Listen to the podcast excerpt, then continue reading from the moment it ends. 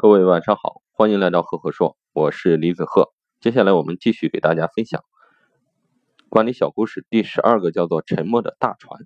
说船主要造要造一艘大船，让工人按照图纸选木料，有一块木板正合适，只是木板上面有个重铸的小窟窿。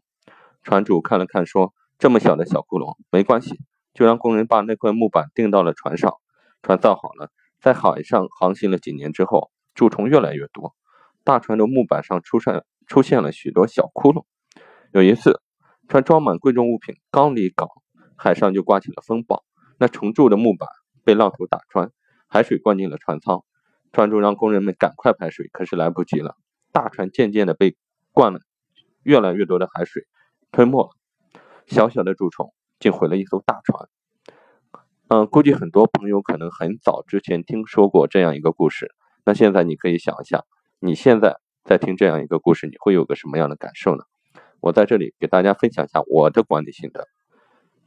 这个故事说明一个什么问题？叫做细节决定成败。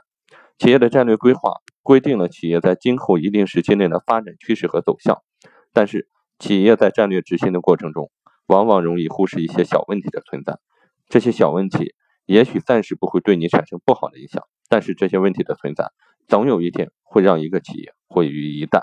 好，如果你喜欢我的分享，请关注我的微信公众号李子赫，也可以扫描我的专辑的封面微信二维码，更多的原创的摄影作品、行走思考感悟、对管理和互联网研究解读，尽在赫赫说。谢谢。